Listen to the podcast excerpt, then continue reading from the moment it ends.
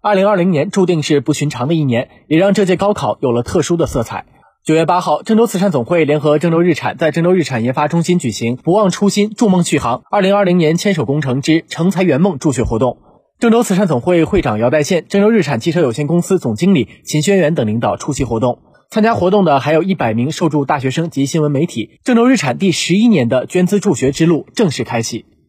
在今年的捐赠活动现场，郑州慈善总会会长姚代宪对学生们表达祝贺之余，也对郑州日产表示了感谢。他说：“郑州日产作为郑州市优秀的慈善企业，一直用行动坚守。截至目前，共计资助两千五百五十三名困难学子顺利走进大学校园。牵手工程已成为郑州市持续时间最长、最具影响力的公益助学品牌活动之一。正是有了郑州日产这样有爱心、有责任的企业，才让慈善的成果惠及更多的贫困学子。”同时，他深情的嘱托受助学子一定常怀感恩之心，谨记今天这个时刻，在未来的人生道路上传递公益慈善薪火，用实际行动回报企业，反哺社会，帮助更多需要帮助的人。